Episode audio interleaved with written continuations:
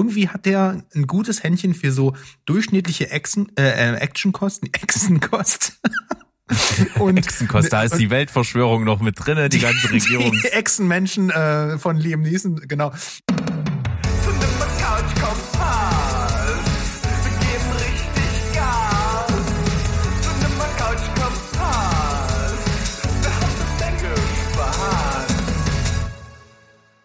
Heidio Welt da draußen. Wir sind wieder da, euer liebster Film- und Serienpodcast Steven Spoilberg.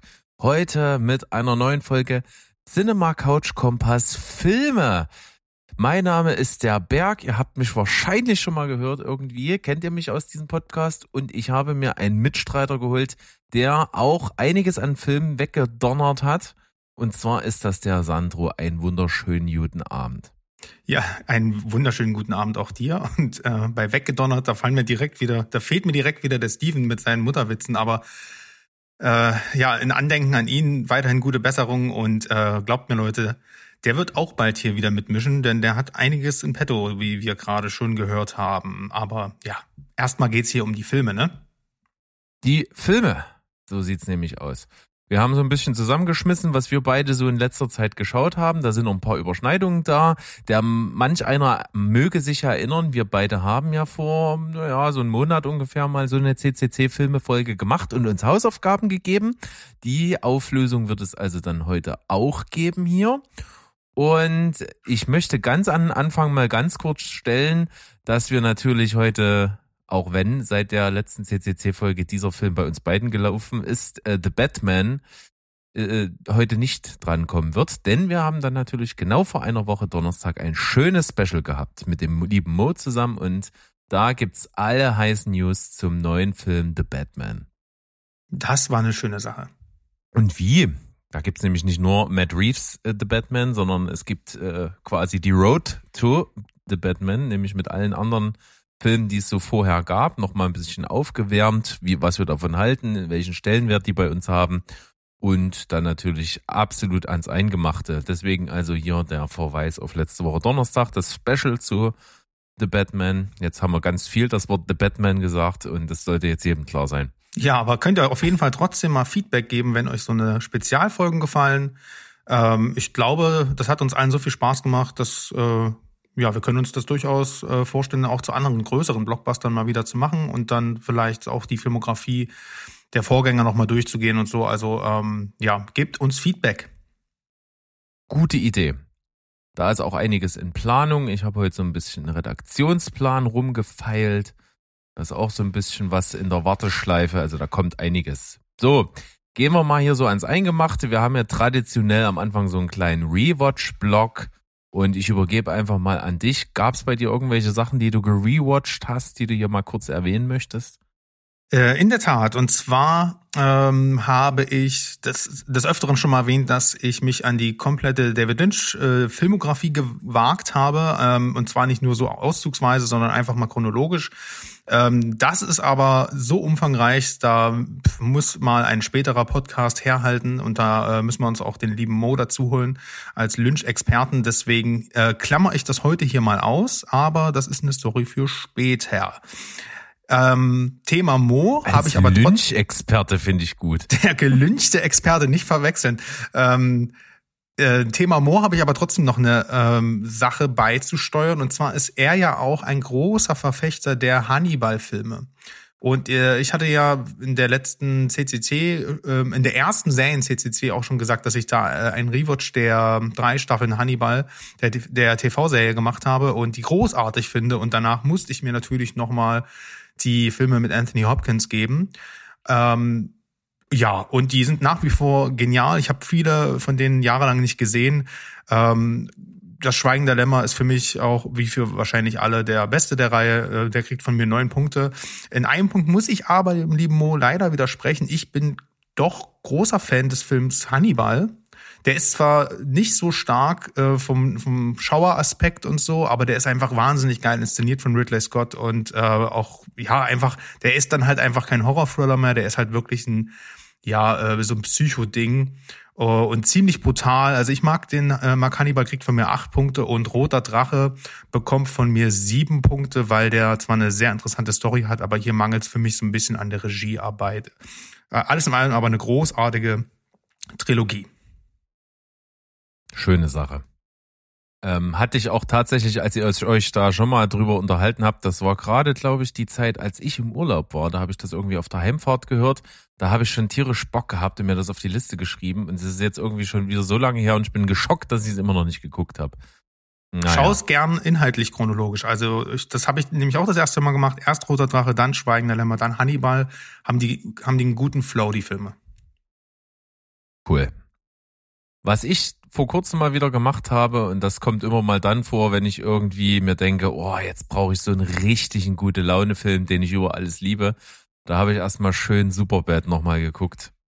Also Superbad ist für mich ein absolutes Meisterwerk. Also für, für, für das, was er sein will, ist er total perfekt, wie ich finde. Da ist schon das Dream-Team Seth Rogen, Evan Goldberg am Start gewesen, die den Film äh, geschrieben haben. Und ich finde, der ist einfach sehr, sehr gut, weil er weil er diese Story so, so, er schafft es aus einer Nebenstory auch eine gleichwertige Hauptstory zu machen. Also ich, äh, Stichwort McLovin, also die ganze Geschichte um ihn mit den Polizisten, die ist fast genauso groß wie die Geschichte um die Freundschaft von Evan und, und Seth. Was mir jetzt übrigens äh, das Hirn gesprengt hat, äh, weil die heißen, die Figuren heißen Evan und Seth und geschrieben haben es Evan und Seth. Mir jetzt erst klar geworden, aber naja, gut. Ähm, Superbad kriegt von mir 10 von 10. Mega lustig. Ich habe sogar äh, den Felix, der uns bestimmt hier wieder zuhört, liebe Grüße, auch animiert, den mal wieder sich reinzuziehen. Also Hammerding. Sehr schön. Ja, und ich habe mich auch vom Mo anstecken lassen äh, mit seiner, ich gehe nochmal ins Kino, weil 50 Jahre der Pate, habe ich auch gemacht mit meiner Frau zusammen. Wir haben den ersten Paten im Kino nochmal geguckt und ich muss einfach sagen, es ist ob zu Hause, ob im Kino, es ist immer ein Meisterwerk. Es ist ein Wahnsinnsfilm, der, wo man kaum glauben kann, dass der schon 50 Jahre alt ist und vor 50 Jahren schon so ultra gut geschrieben. Ist auf jeden Fall das Mafia-Epos, der Referenzfilm, wenn es um das Thema geht und äh, das zu Recht. Da habe ich direkt wieder die Filmmusik im Ohr. Also man muss einfach nur der Pate sagen und dann, das ist so ein Film, man muss nur den Titel hören und man hat Bock drauf. Also ja, ja kann ich mir vorstellen. Bist auf einer Sitze, bist gedanklich auf einer sizilianischen Hochzeit. genau. Schöne Sache. Dann würde ich sagen, wenn du keine Rewatch-Sache mehr hast, dann gehen wir einfach in den Hauptblock. Ich habe noch eine kleine, aber die ist, da muss ich nicht inhaltlich drauf eingehen. Ich will sie nur noch mal empfehlen, weil äh, ich weiß nicht, ich irgendwie hatten wir schon mal drüber gesprochen. Die, ich hatte das erste Mal jetzt den Ultimate Cut von äh, Watchmen gesehen. Ach, guck an. Den habe ich hier noch im Regal stehen. Genau, ach genau, das war ähm, so so war die Referenz. Irgendwas hatte ich mir gemerkt, dass du da schon mal drauf eingegangen bist. Ähm, ich kannte bisher nur die, ich, es, die, warte mal, äh, es gab schon mal einen Director's Cut, genau, den kannte ich, also eine längere Filmversion und jetzt gibt's hier den Ultimate Cut noch mit diesen Animationssachen, die ich aus dem, aus dem Graphic Novel auch kenne. Ähm, ich sag mal so, das ist wirklich nur was für Fans, ähm, aber ich finde es wirklich, wirklich rundum gelungen. Jetzt ist es wirklich ein richtiges, dickes Epos mit über drei Stunden Laufzeit und ich, ja, ich liebe diesen Film. Der kriegt von mir Alltime 10 von 10. Ja, ich, bei mir wird es wirklich langsam Zeit und da ich jetzt auch Ultimate Cut mir kürzlich zugelegt habe, macht es auf jeden Fall Sinn, sich den mal wieder reinzuziehen. Ich weiß noch, den habe ich zum ersten Mal gesehen, zusammen mit Steven. Da hat er noch in seiner allerersten Wohnung, die er in Leipzig hatte, gewohnt. Da haben wir uns zusammengefunden und den geguckt. Das ist wirklich schon zehn Jahre her. Witzig. Sehr krass. Ja, ja, ich verbinde auch viel Nostalgisches mit dem. Und man, was ich, was mir noch eingefallen ist, ich finde auch so, als ich, ähm, als wir letztens über The Batman gesprochen haben, ist mir das eingefallen, aber ich habe es nicht erwähnt.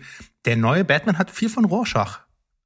Ja, dieses ähm, Detective Noir-mäßige, dann Tagebuch führen, sieht man ja auch am Anfang und ein bisschen äh, über dem Gesetz stehen. Also ähm, ja, finde ich hat durchaus Parallelen. Sehr, sehr cool.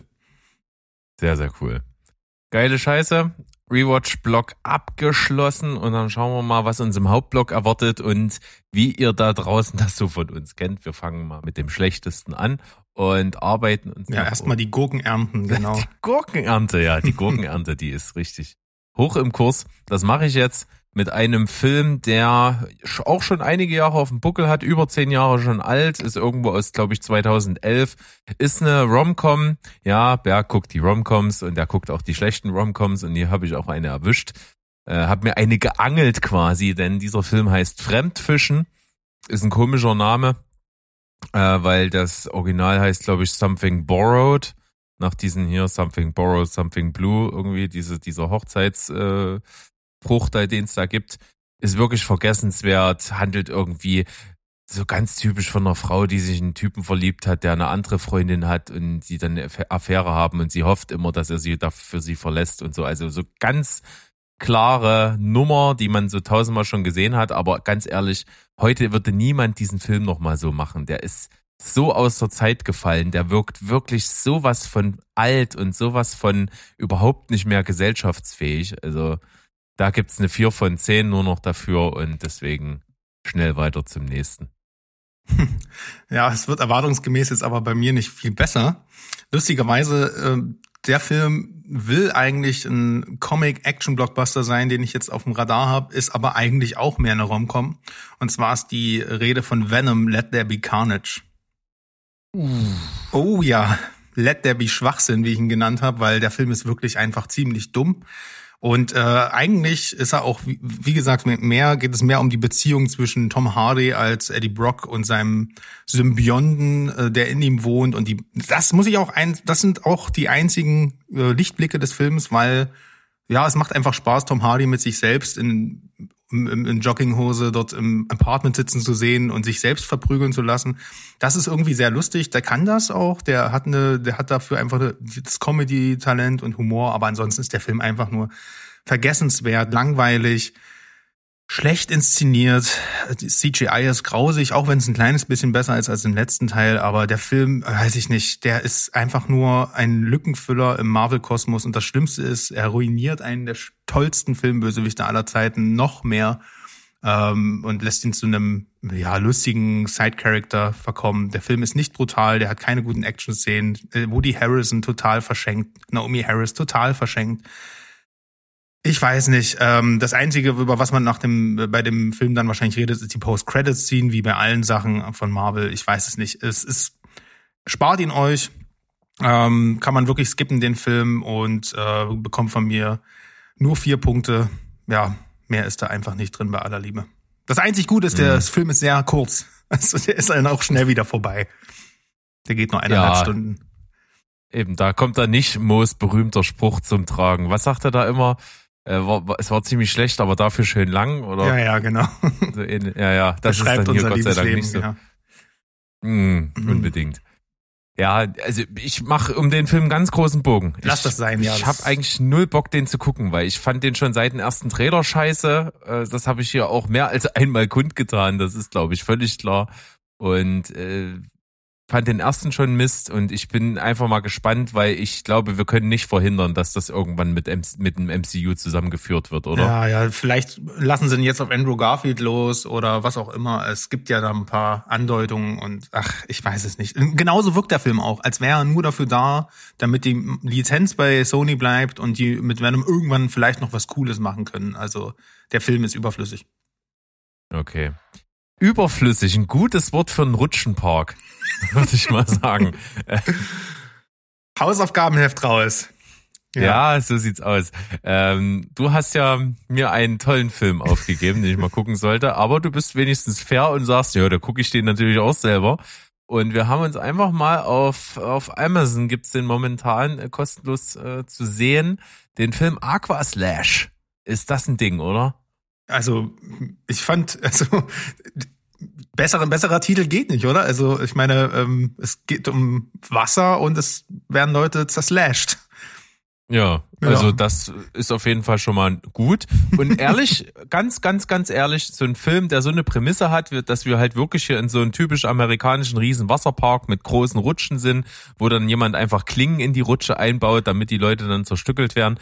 Von so einem Filmplot erwarte ich ja schon mal prinzipiell nichts. Und dafür ist der Film recht unterhaltsam.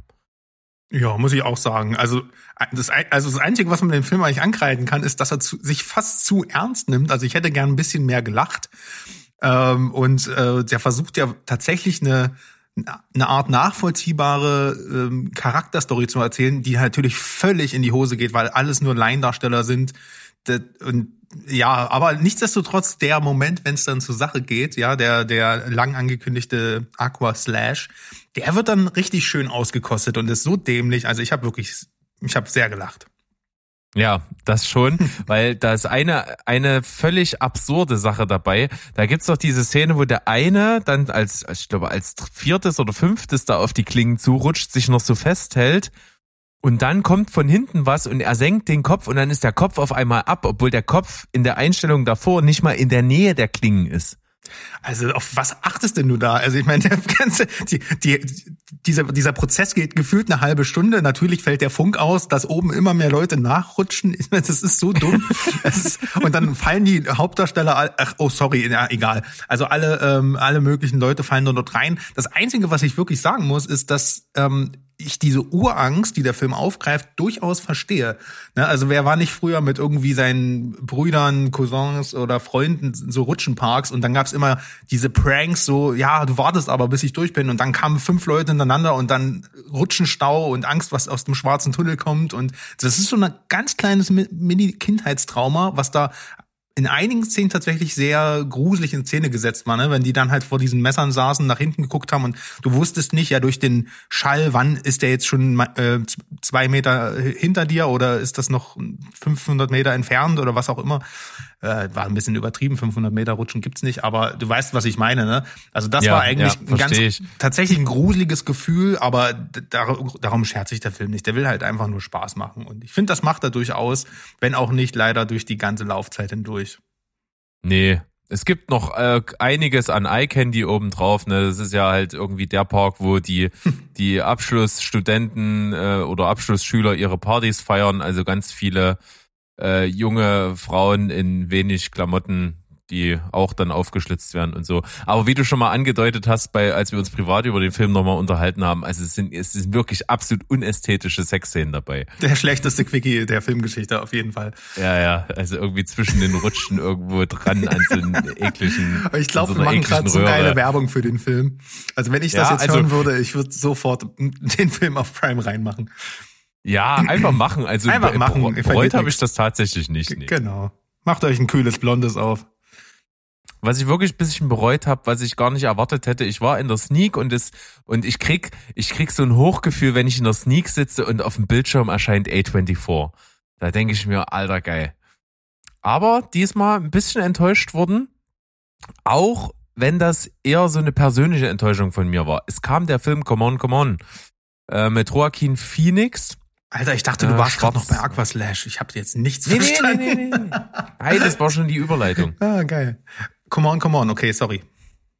Come on, come on mit Joaquin Phoenix in der Hauptrolle. In schwarz-weiß gedreht, A24-Produktion.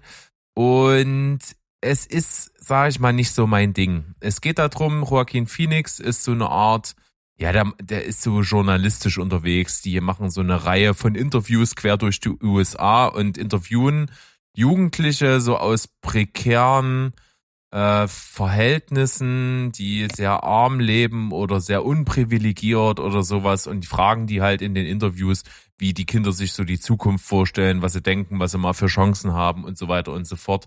Das ist so die Rahmenhandlung, das fand ich eigentlich auch ziemlich cool, das war echt gut gemacht, weil es äh, schön abwechslungsreich war und, äh, und er eine tolle Chemie mit diesen, mit diesen Kindern auch hatte. Und dann kommt der Hauptteil des Films. Es geht nämlich darum, er hat eine Schwester, mit der er sich so ein bisschen auseinandergelebt hat, weil deren gemeinsame Mutter war dann im Pflegeheim und die Zeit, wo sie dann gestorben ist, war ziemlich eklig, mit, mit Alzheimer und, und Demenz und sowas. Und da haben die sich irgendwie auseinandergelebt und die Schwester hat einen kleinen Sohn, der ist, glaube ich, so acht oder zehn Jahre oder sowas. Und der Vater hat, ähm, ja, was hat der? Manische Depression sowas. Also ist nicht wirklich lebensfähig, muss in die Klinik eingewiesen werden und dadurch kommt es dazu, dass sie halt auf das Kind nicht aufpassen kann und nähert sich mit ihrem Bruder wieder an, der dann eben auf das Kind halt aufpasst und das Kind dann teilweise zu diesen Interviewreisen mitnimmt und sowas. Dann ist halt einfach zwei Drittel des Films nur oder, oder drei Viertel des Films einfach die Beziehung zwischen Joaquin Phoenix und diesem Kind. Und das Kind ging mir halt von Anfang an auf die Eier. Ich fand's ätzend.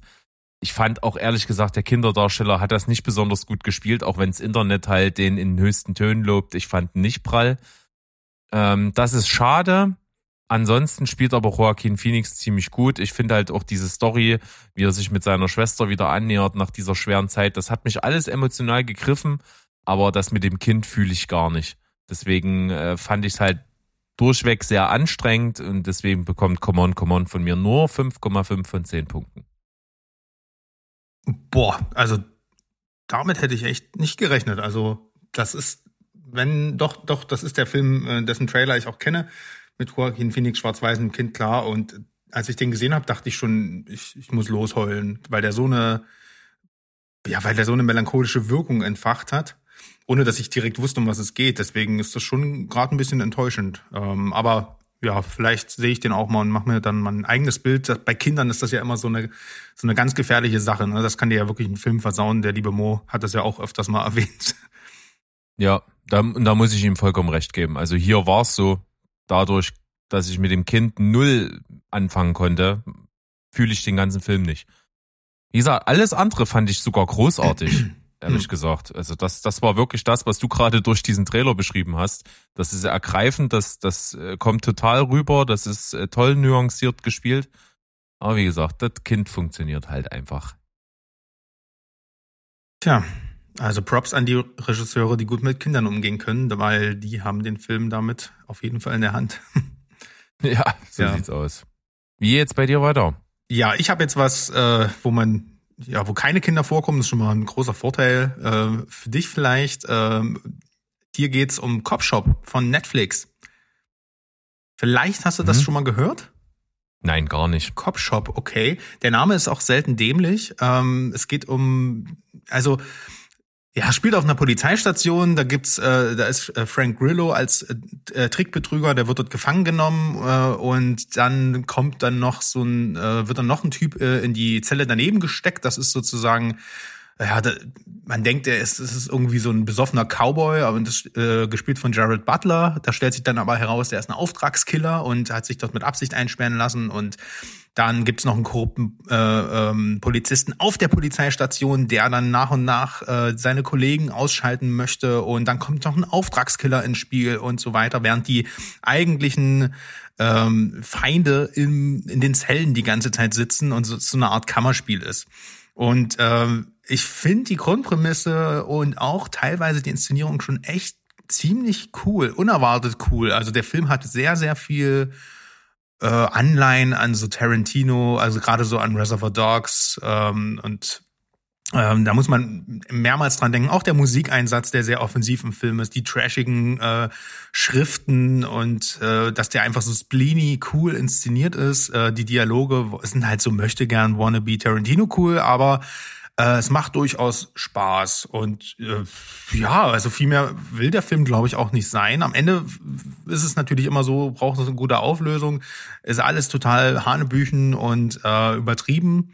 Dadurch, dass sich der Film aber nicht so ernst nimmt, unterhält er halt durch die ganze Laufzeit hindurch sehr gut und deswegen ist ja wirklich, wirklich nichts Besonderes.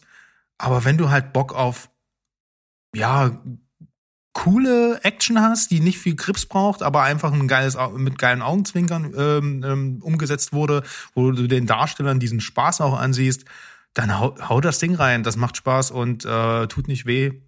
Cop Shop auf Netflix, gebt dem Ding eine Chance. Sechs Punkte. Na da. Mich catcht das tatsächlich nicht so. Ich habe nämlich so ein bisschen so ein kleines Problem mit Jared Butler. Kennen kaum was Gutes mit ihm, ehrlich gesagt. Ich weiß nicht, fühle den nicht so. Und alles, was auch so mit Polizistenkram ist, das mag ich auch nicht so gerne. Deswegen, ich greife da nicht zu, aber wie gesagt, die Trademarks sind bei dir, glaube ich, alle gekommen und wer sich da angesprochen fühlt, haut einfach mit rein. So sieht's aus. Wir gehen einfach mal zusammen weiter im, im Action-Genre. Und zwar kann da ein Name nicht weit sein. Das ist nämlich Liam Neeson. ja, Liam Neeson produziert immer noch wie am Fließband die, die gleichen Actionfilme, wo er einfach der alte Haudegen ist, der irgendwie den Tag retten muss. Das ist eine Rolle, in der fühlt er sich ganz wohl. Da kommen mal schlechte Filme raus, mal gute Filme raus, mal passable Filme raus. Der hier, den wir beide gesehen haben, ist letzteres und zwar ist es The Ice Road. Tja, und eigentlich kann ich fast meine Review wiederholen, Copy-Paste. also, du, es tut nicht weh, macht Spaß, gibt aufs Maul, keine Logik, ist scheißegal. Und wie du schon gesagt hast, Liam Neeson spielt dieselbe Person, die er seit gefühlt weiß nicht, 15, 10 bis 15 Jahren spielt, also seit Taken halt. Ja, seit Taken. Äh, genau. das ist so ein eigenes Franchise. Also das ist eigentlich wahrscheinlich auch ein cinematisches Universe. Äh, vielleicht spielt er auch immer die gleiche Person. Er macht sich auf jeden Fall nicht viel Mühe, da andere Facetten reinzubringen. Aber weißt du, was ich halt an dem geil finde?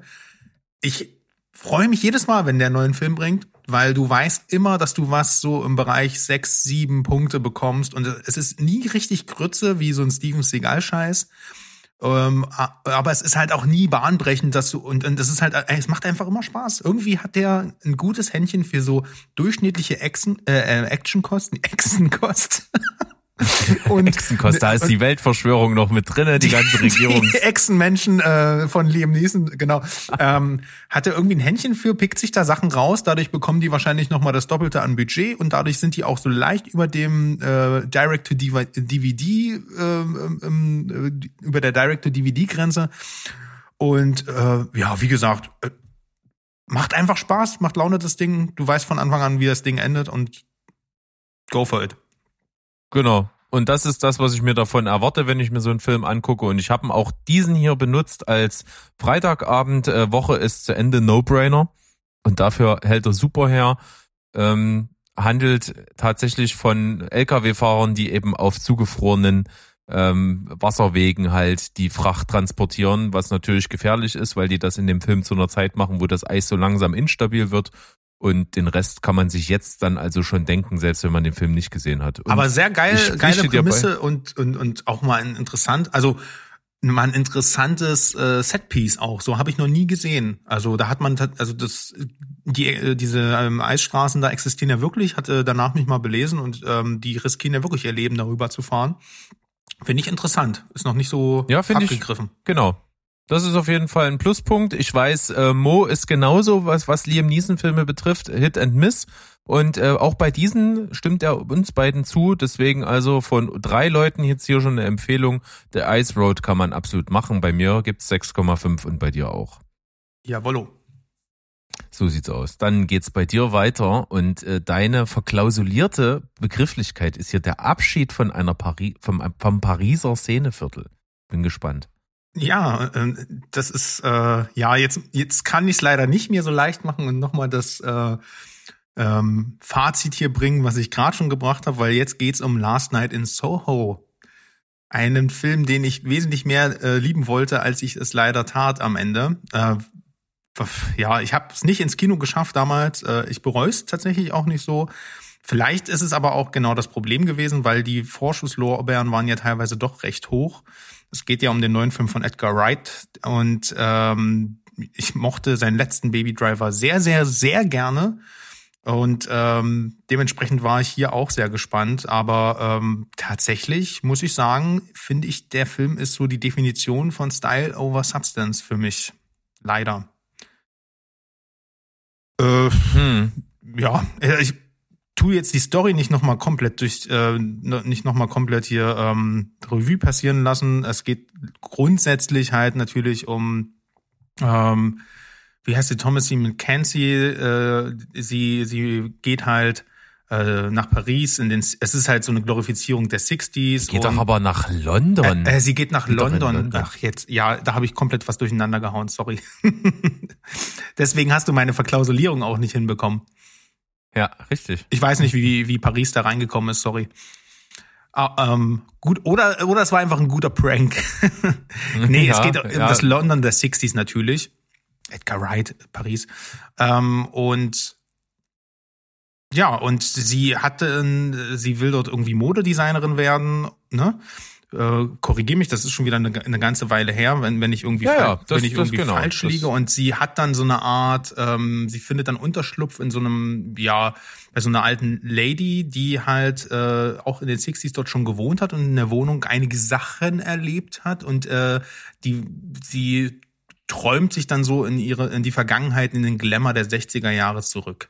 Ne? Also ähm, und das ist halt tatsächlich eine Wucht. Also das ist vom Sound und musiktechnischen äh, sehr toll in, äh, umgesetzt. So, ne, wenn man dann plötzlich so in den Golden Sixties versinkt mit seiner ganzen Ausstattung, den äh, dem, den, äh, der Musik, den Tanz, den Kostüm. Und das macht er wirklich wie ein Meister. Das ist also, was das angeht, von der Ausstattung her und von der Inszenierung dieser Epoche, also absolut zehn von zehn würdig. Und ähm, der Film wird dann allerdings zu einer Art Murder Mystery und mit dem zweiten Teil kam ich dann wirklich nicht so richtig klar, weil er mir ein bisschen zu drüber war, auch in seiner erstens in seiner Message und auch in seiner gewollten Jumpscare Wahnsinnsinszenierung. Das hat mich einfach nicht abgeholt und auch nicht angesprochen und hat, dazu war mir tatsächlich ihr ähm, äh, der Charakter auch sehr egal. Auch wenn der in beiden Epochen sowohl von Anya Taylor-Joy als auch von Thomas E. McKenzie sehr gut dargestellt wurde äh, und es da visuell ein paar extrem gute Kniffe gab, hat mich überhaupt nicht gejuckt, ob die da abnippelt. Ne?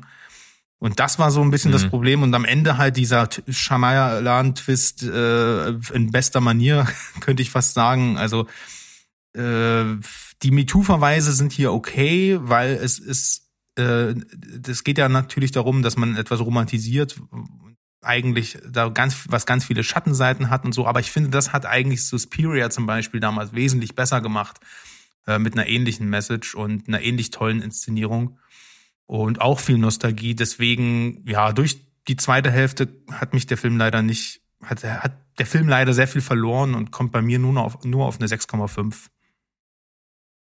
Ist schade, aber kann ich äh, sehr gut nachvollziehen, wie du es erklärt hast. Ich muss auch sagen, dass er, dass ich ihn gerne noch besser gefunden hätte, fanden aber tatsächlich ziemlich gut. Ich denke sogar, hier ist es wirklich mal so das Kinoerlebnis gewesen, weil gerade was du beschreibst, diese Inszenatorik der, der 60er und wie vor allen Dingen wie das erste Mal sie in dem Film in die 60er eintaucht, das ist eine unglaubliche äh, sehr, sehr lange Szene mit Tanz, mit, mit Gesellschaft, mit Musik und so. Und das überwältigt dich soundmäßig, visuell komplett im Kino. Äh, und das hat, glaube ich, viel dazu beigetragen, dass ich ziemlich geflasht war davon. Aber so insgesamt ist es dann storymäßig nicht rund und schlägt dann auch so eine komische Kerbe ein. So, das ist, das, das, da gebe ich ja. dir recht. Trotzdem würde ich mir wünschen, dass so eine so eine Art äh, kreative Vision, die so ein Regisseur wie Edgar Wright hat und hier auch umgesetzt hat, mehr Einfluss nehmen kann im Mainstream-Kino. Denn ähm, das sind schon Filme, die man nicht so häufig dann so im Mainstream sieht. Und das ist schon schön, wenn sowas auch mal geht und wenn sowas vielleicht in Zukunft mal mehr geht. Also ich, ich finde schon, man braucht mehr Filme dieser Sorte dann ein bisschen runter vielleicht und ähm, den einen oder anderen Geschmack vielleicht doch etwas zuträglicher. Aber insgesamt hat es mir schon gut gefallen. Aber ich glaube auch, der Zweitsichtung hält ja nicht mehr so ganz stand. Ja, ein bisschen subtiler vielleicht. Oder halt, also ich weiß nicht, wenn du einen Horrorfilm machen möchtest, dann, dann geh halt all in. Aber so hat er irgendwie beide Sachen ein bisschen zerstört. Also ich hätte auch nichts gegen den hundertprozentigen Horrorfilm von ihm, aber halt, äh, naja, wie du schon sagst, dadurch ähm, äh, ist er halt so ein bisschen halbgar am Ende. Aber trotzdem positiv, die natürlich echt diese ganzen äh, Szenen im Spiegel, ne, wo man halt wirklich, wie er da getrickst hat, diese Texas-Switch-Sachen, wo halt wirklich sich die Darstellerin abwechseln und die Kamera äh, das gar nicht, das, das, das voll draufhält, ohne dass da Künstler mit CGI irgendwas getrickst war. Also es ist schon Hammer. Also deswegen gebe ich dir vollkommen recht. Mehr davon bitte. Ähm, das ist jetzt echt nur persönlicher, persönlicher Fable, der dann nicht ganz getroffen wurde. Ja, also Last Night in Soho, gerne mal reingucken. Und in London besuchen, nicht nach Paris fahren. Ja, London. So sieht's nämlich aus. Ein bisschen Geografie haben wir auch noch mit vermittelt, ist doch mega. Dann können wir gleich weitergehen. Bei mir gibt es tatsächlich wieder eine Rom-Com, die ich also jetzt nicht ganz so übel fand, aber ehrlich gesagt, liegt das nur am Hauptdarsteller, denn ich habe Generation Beziehungsunfähig mit Frederik Lau in der Hauptrolle ge gesehen und ich mag den halt einfach. Ich, ich mag den, wie der spielt. Manch einer sagt, der kann nicht spielen, der, äh, und dem möchte ich sogar recht geben, aber ich mag ihn halt total. Ich find's cool. Der hat auch zwar schon bessere Sachen gemacht als diese hier. Es ist wirklich eigentlich auch eine ziemlich aus der Zeit gefallene Klischee Mann Frau äh, Chauvinismus Keule, die geschwungen wird aber insgesamt dann doch irgendwie nett und, und charmant und unterhaltsam. Deswegen hat es bei mir für Generation beziehungsunfähig 6,5 von 10 gegeben. Obwohl der Film halt wirklich genau das macht, was er im Titel hat. Also es geht halt wirklich einfach um einen Typen, der am liebsten eigentlich nur jeden, jeden Abend eine andere bumsen will und dann irgendwann sich verliebt und das aber eigentlich gar nicht sich eingestehen will und nicht kann, weil er dann doch weitermachen will mit diesen Rumgevögel und er gerät tatsächlich an eine, die das ebenso macht auf ihrer Seite und äh, das passt vermeintlich nicht zusammen, aber soll ich euch überraschen und mal völlig spoilern? Irgendwie funktioniert es dann doch. Hm. Hätte niemand gedacht. Okay. Also Generation beziehungsunfähig 6,5 von 10 von mir.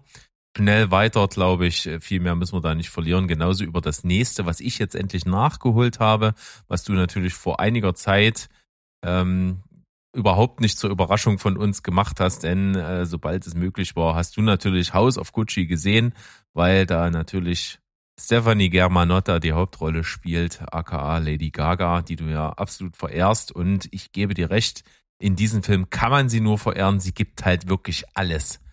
Also sie gibt absolut alles und sie ist fantastisch.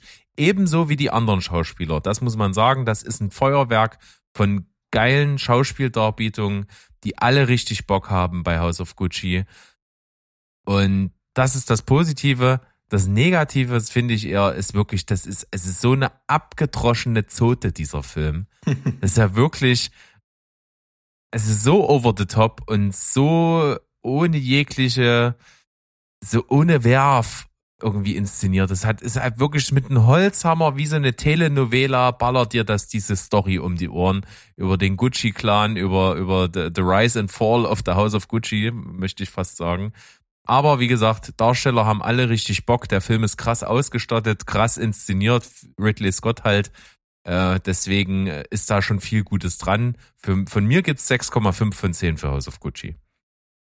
Na, ist doch was.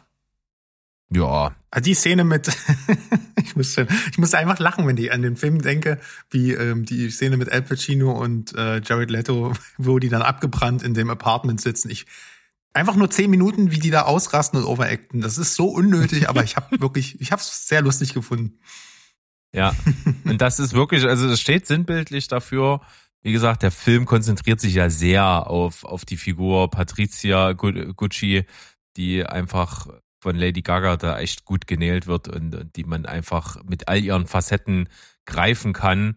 Aber, aber ähm, Al Pacino ist wirklich komplett entfesselt und, und Jared Leto ja noch umso mehr, weil er sieht ja nicht mal aus wie er selbst. Er ist ja wirklich komplett ähm, in Maskerade und, und hat wahrscheinlich deswegen noch weniger Hemmung, als er sonst schon in seinem tollen Schauspiel hat, das Ding halt einfach bis zur Unkenntlichkeit zu treiben und einfach da völlig frei zu drehen. Und die beiden zusammen in der Szene ist natürlich krass.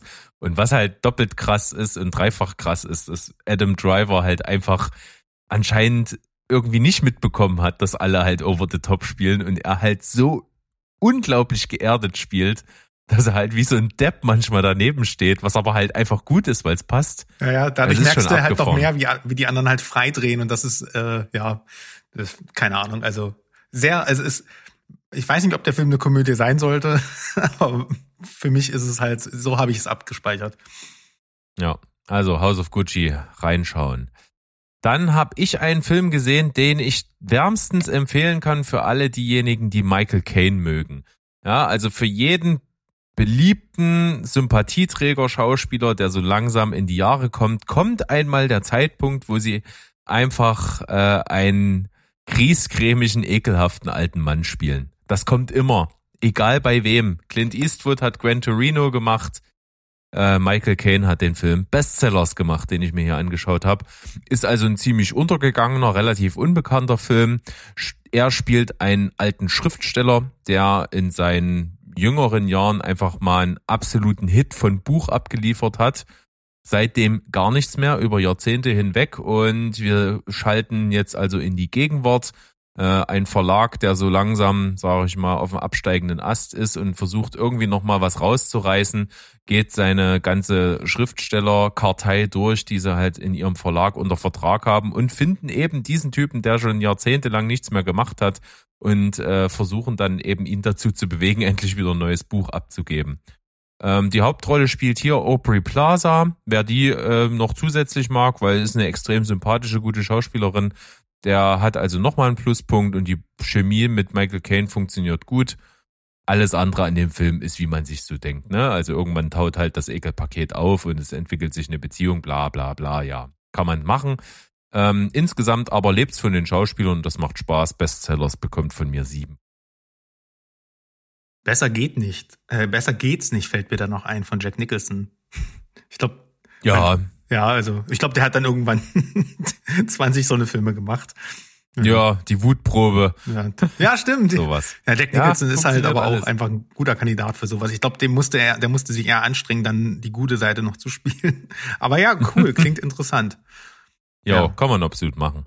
Ich, äh, Dann geht's einfach mal bei dir auf dem Niveau weiter. Genau, ich switch jetzt einfach auch mal meine Beiträge, weil ähm, das thematisch jetzt einfach besser passt, auch über einen Schriftsteller zu erzählen. Und zwar habe ich meine Hausaufgabe erledigt, lieber Berg, und habe Mhm. Ruby Sparks geguckt. Und glaub mir, diesen Film hätte ich nie geschaut. Also der ist ja, der, also ich übertreibe jetzt ein bisschen, äh, ekelt mich in allem an, was er optisch erstmal so, ähm, also was er erstmal optisch mir präsentiert, so, ne, der, die, Thumbnail, so die, die Inhaltsbeschreibung, äh, das ist alles so, auch der Titel, Ruby Sparks, meine fabelhafte Freundin.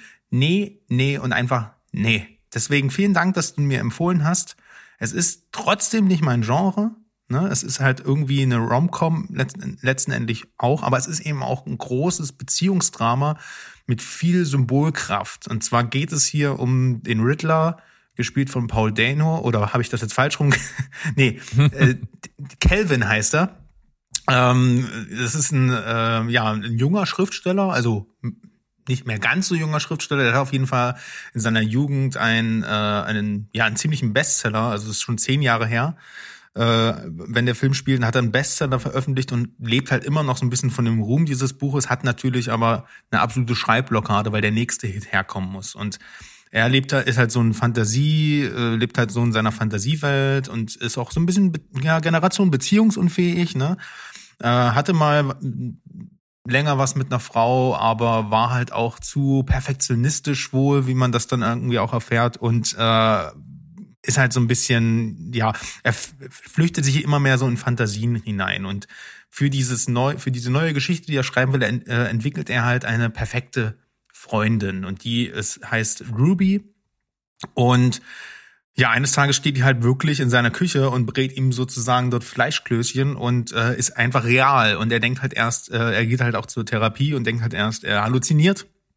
Aber ja, sein Bruder kann ihn dann auch sehen und äh, die Leute um ihn herum auch. Und deswegen ist die dann plötzlich einfach da. Und als Zuschauer ist das ähnlich realistisch wie dieser dämliche Briefkasten in dem Film mit äh, Keanu Reeves und Sandra Bullock. Ähm, ich weiß es gerade nicht. Also es ist eine Grundprämisse, die sich jeglicher Logik entbehrt, aber man muss ihn einfach schlucken und akzeptieren und dann funktioniert der Film auch, weil das natürlich eine Metapher dafür ist, ne, dass man sich seine äh, perfekte Beziehung äh, erst, äh, dass jeder sich eine perfekte Beziehung wünscht und ähm, aber es die natürlich nicht gibt und auch durch ihren Perfektionismus, na, er muss dann nur an der Schreibmaschine ein paar Sachen dazu dichten und dann ändert sich das und dann geht ihm aber genau dieser dieser diese- perfekte äh, perfekte Eigenschaft von ihm geht ihr dann auch auf äh, geht ihm dann auch auf den Senkel und ähm, das ist halt so die Moral, die der Film hat und ich finde, das macht der Film sehr sehr toll.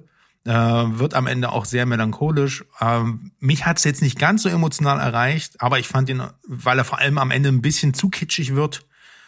Ähm, und das Ende, also ich hätte mir tatsächlich ein, ein, ein traurigeres Ende dafür gewünscht, äh, aber nichtsdestotrotz ist es eine Mischung aus Feelgood und Drama und Liebesbeziehungen und hat ein paar schöne Szenen, geht ans Herz. Ähm, deswegen vielen Dank für die Empfehlung. Ruby Sparks bekommt bei mir sieben Punkte. Schöne Nummer. Ich muss, ich muss sagen, ich habe den wirklich, wirklich lange nicht mehr gesehen. Hab den aber als sehr, sehr gut abgespeichert. Klar, ist jetzt auch wenig überraschend. Ich habe halt einen absoluten Fable auch für das Genre. Ich habe einen Fable für Paul Dano und auch für Zoe Kazana, die, äh, nee, Kazana, Kazan? Kazan, ja, glaube ich. äh, die, die hier die Ruby Sparks spielt. Das sind alles so Zutaten, die funktionieren für mich und ich finde halt wirklich die Message geil. Also ich finde halt einfach, dass die Moral dessen, dass, dass halt gerade eine Frau, die vermeintlich perfekt ist, halt ein absolut nichts mehr geben kann.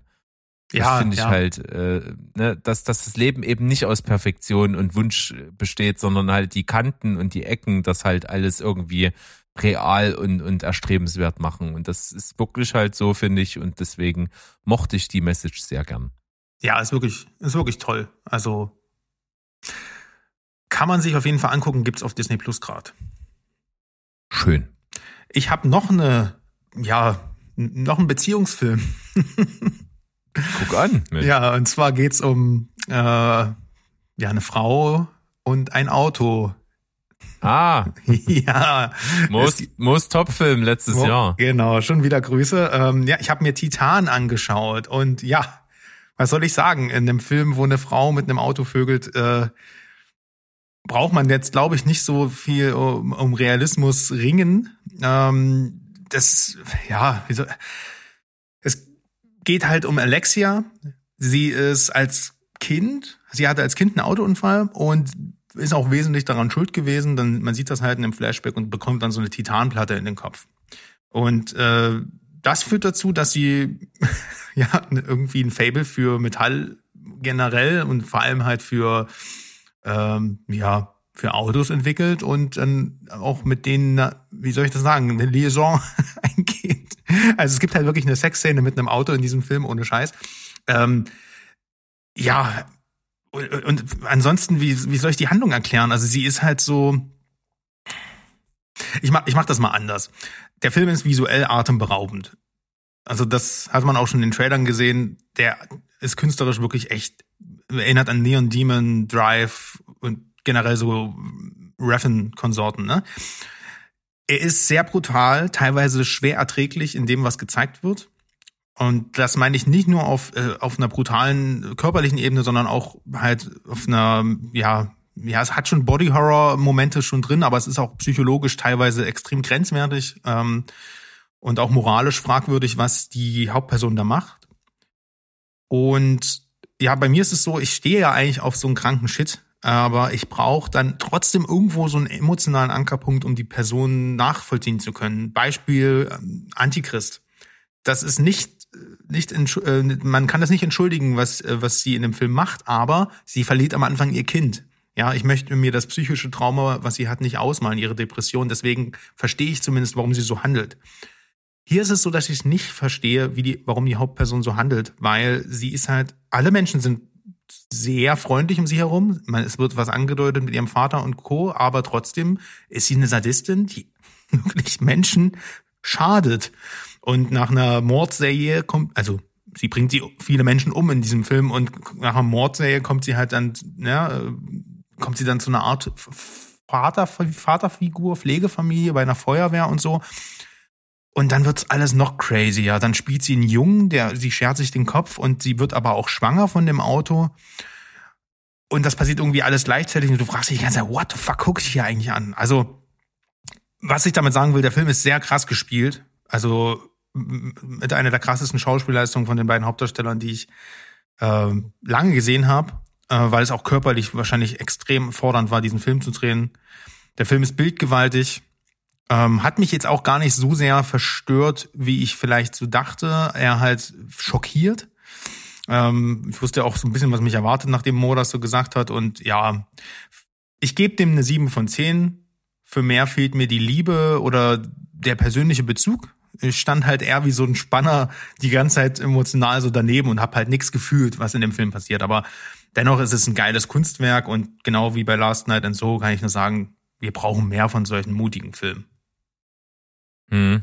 Also ich bin auf jeden Fall nach wie vor sehr interessiert. Ich muss mir das auch mal noch angucken, ähm, weil ich mir, egal wie viel darüber erzählt hat, weder von Mo noch von dir, ich kann mir nicht vorstellen, was mich ein, für einen Film erwartet. Das ist völlig irre. Ja, sowas gab's auf jeden Fall noch nicht. Habe ich noch nicht gesehen. Ja, krasse Scheiße. Dann Titane bei dir sieben von zehn. Und ich gehe jetzt mal zum nächsten Film. Und ich kann an der Stelle auf jeden Fall ganz, ganz liebe Grüße rausschicken, denn ich muss mal so eine kleine Story vorwegnehmen zu diesem Film. Ähm, sehr, sehr, sehr, sehr gute Freunde von uns, die Ria und der Felix. Liebe, liebe Grüße an der Stelle, wenn ihr mir zuhört. Ähm, wir waren bei denen zu Besuch und wir haben sie uns unterhalten und die liebe Ria war ein in absoluter Hype-Stimmung zu diesem Film, den ich jetzt bespreche. Und zwar ist das Encanto, der Disney-Film, der jetzt natürlich auch im heißen Animations-Oscar-Rennen ist. Ähm, ja, der hat es ja angetan. Das ist also ein ziemlich typischer Disney-Film. Es wird halt so eine Geschichte erzählt und es wird viel gesungen. Und ich mal dir erstmal ähm, das Setting, denn ähm, der Film hat so viel Eindruck auf sie gemacht, dass sie den mittlerweile schon mehrmals gesehen hat und jetzt auf Details achtet und auf Hintergrundwissen und sich belesen hat und so die Songs rauf und runter hört. Also irgendwie hat das was mit ihr gemacht und äh, sie lag uns an dem Abend dann, als wir zusammen Zeit dann verbracht haben, sehr in den Ohren, dass wir doch diesen Film unbedingt gucken sollten. Haben es dann getan und Encanto ist also jetzt so ein bisschen, ich muss es mal sagen, der woke neue Disney-Film. Denn er hat viele Zutaten, die so äh, da draußen jetzt gerade gut ankommen. Dadurch ist er natürlich deutlich anders als äh, viele Disney-Filme, aber im Endeffekt dann irgendwie doch auch nicht.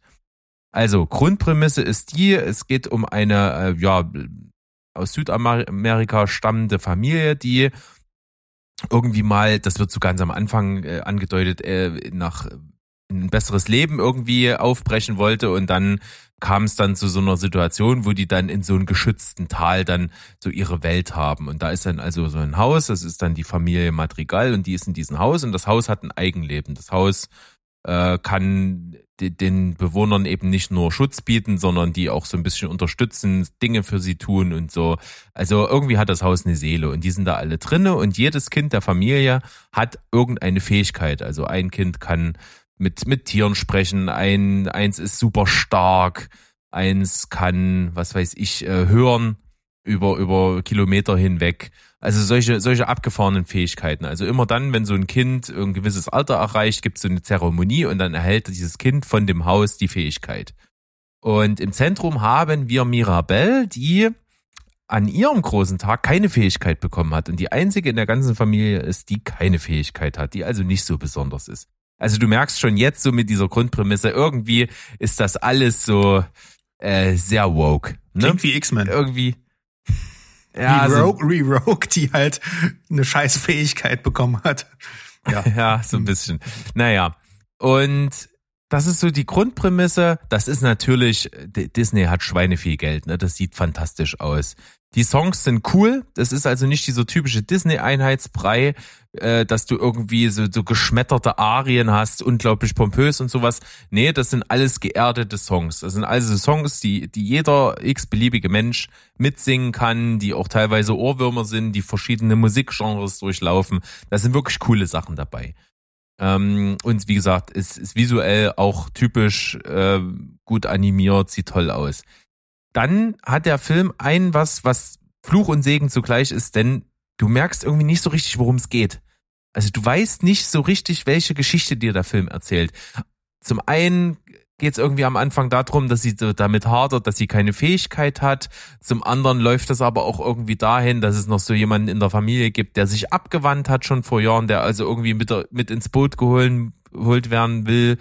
Dann gibt es so eine anbahnende Katastrophe, dass dieses Haus seine magischen Fähigkeiten verliert und auch dann damit eben die ganzen Familienmitglieder. Also es sind so verschiedene Plots und du weißt gerade nicht, welches ist der Hauptplot, welcher wird jetzt verfolgt, wo läuft das irgendwie hin. Das ist zum einen ein bisschen konfus beim Schauen, muss ich aber im Nachhinein doch als positiv äh, werten, weil das dann einfach so eine andere Erzählstruktur hat. Und das tut dem Film irgendwie gut. Trotzdem sind diese ganzen Zutaten, die so deutlich anders sein wollen, gerade das, was es eben jetzt halt so super in die Zeit einfügen lässt. Ne? Es geht also um Minderheiten, es geht um äh, Scheiß doch drauf, was die anderen sagen. So diese ganzen typischen Sachen, die werden hier so schön verrührt und dann eben dir so äh, auf ja auf, vor die Füße gekotzt und und dann freust du dich halt, dass der Film irgendwie anders ist und in seiner Andershaftigkeit dann doch irgendwie ist wie alles, was du gerade zu Gesicht bekommst. Hm. Weißt du wie? Ja, doch, ich, ich kann das gut nachvollziehen. Ich weiß nicht, ich bin da irgendwo, entweder bin ich hängen geblieben oder ich brauche, äh, ich habe einfach, das ist einfach eine persönliche Vorliebe. Ich mag eigentlich Pixar-Filme. Ähm, also diese Disney-Animations, ist ja Pixar, weiß nicht, ob das jetzt Pixar Studios ist oder ist ja auch egal. Aber irgendwie mag ich dann doch eher diesen, äh, weiß ich nicht, diesen Fantasy-Scheiß oder wenn es um Tiere geht oder halt äh, wie ein Volley um Roboter oder sowas. Das, obwohl ich oben eigentlich auch sehr mochte damals, vielleicht bin ich auch zu alt, irgendwie toucht mich diese, die Grundprämisse halt null. Also ich hätte mir gern, ich, ich mag eher so diese Fantasy angehauchten, märchenhaften Geschichten oder sowas wie alles steht Kopf, so, weißt du? Wo es nicht wirklich um die Menschen geht, sondern halt um die Gefühle. Irgendwie fand ich, was ich glaube ich sagen will, ist, ist mir nicht fantasievoll genug, die Geschichte, dass ich da jetzt wirklich richtig Bock drauf habe. Hm. Also kann man gerne mal versuchen, einfach auch, dass man so ein bisschen ein Gefühl dafür kriegt, was dieser Film macht. Denn das, was er sein will, macht er halt ziemlich gut. Ist insgesamt ein sehr sehenswerter Film, der durchaus schon viel Gut-Anleihen hat und auch dann im Endeffekt gar nicht so holzhammermäßig ist mit seiner Message, wie ich das jetzt gerade erzählt habe, so ein bisschen überspitzt. Kann man durchaus schauen, gibt von mir sieben von zehn. Kann man machen. Encanto. Alles klar. Irgendwann flimmert er auch mal drüber. Mal schauen, äh, wie er sich jetzt, der wird wahrscheinlich ja eh auch wieder den Oscar kriegen, oder? Ich, ist der nicht, ach, über die, lass uns mal nicht über die Oscars. Also der ist nicht Pixar, ähm, der ist also Disney. Da gibt's mittlerweile nämlich auch einen großen Unterschied, ne? Pixar Studios und ja. äh, Disney ist ja nicht mehr lizenzmäßig aneinander geknüpft. Ja, was auch immer. Ähm, ich mache mal weiter. Und zwar ja, habe ich, ja, kann ich auch schnell tatsächlich abhandeln, weil das ist auch eine Empfehlung von dir. Äh, wir haben uns viel gegenseitig auf die Watchlist gesetzt und äh, einer davon war der aus dem letzten CCC stammende Don't Worry. Weglaufen geht nicht. und äh, deswegen auch der steht nicht mehr auf. Ähm, ja, wie gesagt, du hast es schon sehr gut, du hast die Story ja damals schon sehr cool ähm, zusammengefasst. Für die, die die Folge nicht gehört haben, ganz kurz nochmals ein toller Ensemble-Cast, äh, ein Film von Gus Van Sant. Äh, Joaquin Phoenix spielt die Hauptrolle, Jonah Hill spielt mit Rooney Mara, Jack Black.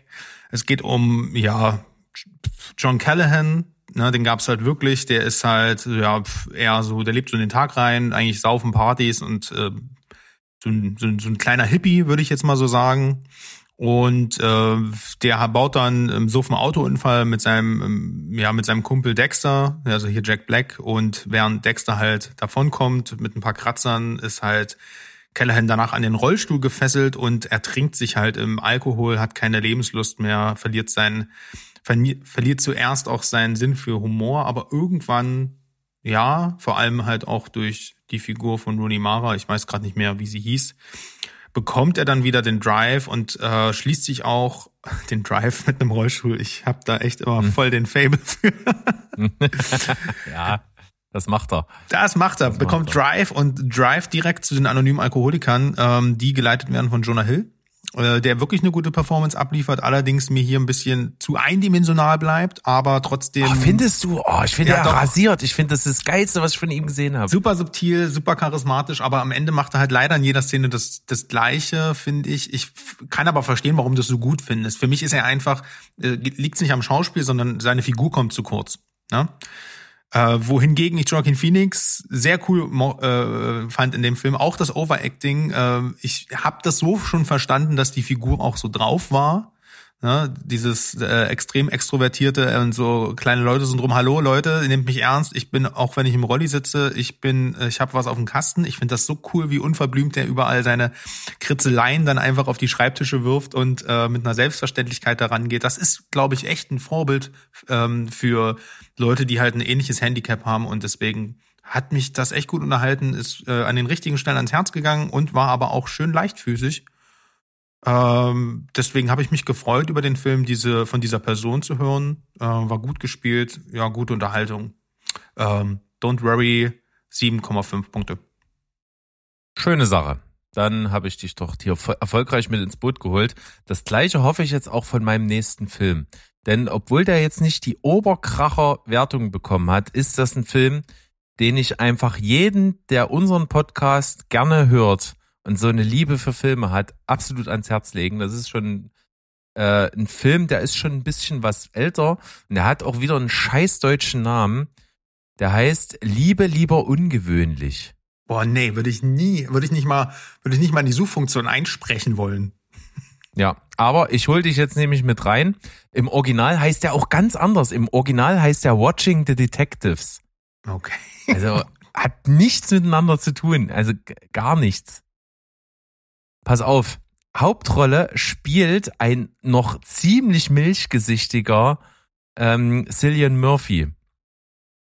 Okay. Und der hat, der hat einen Videoverleih. Und der Film, ich habe dann extra nochmal nachgeforscht, der Film kam raus im Jahr 2007.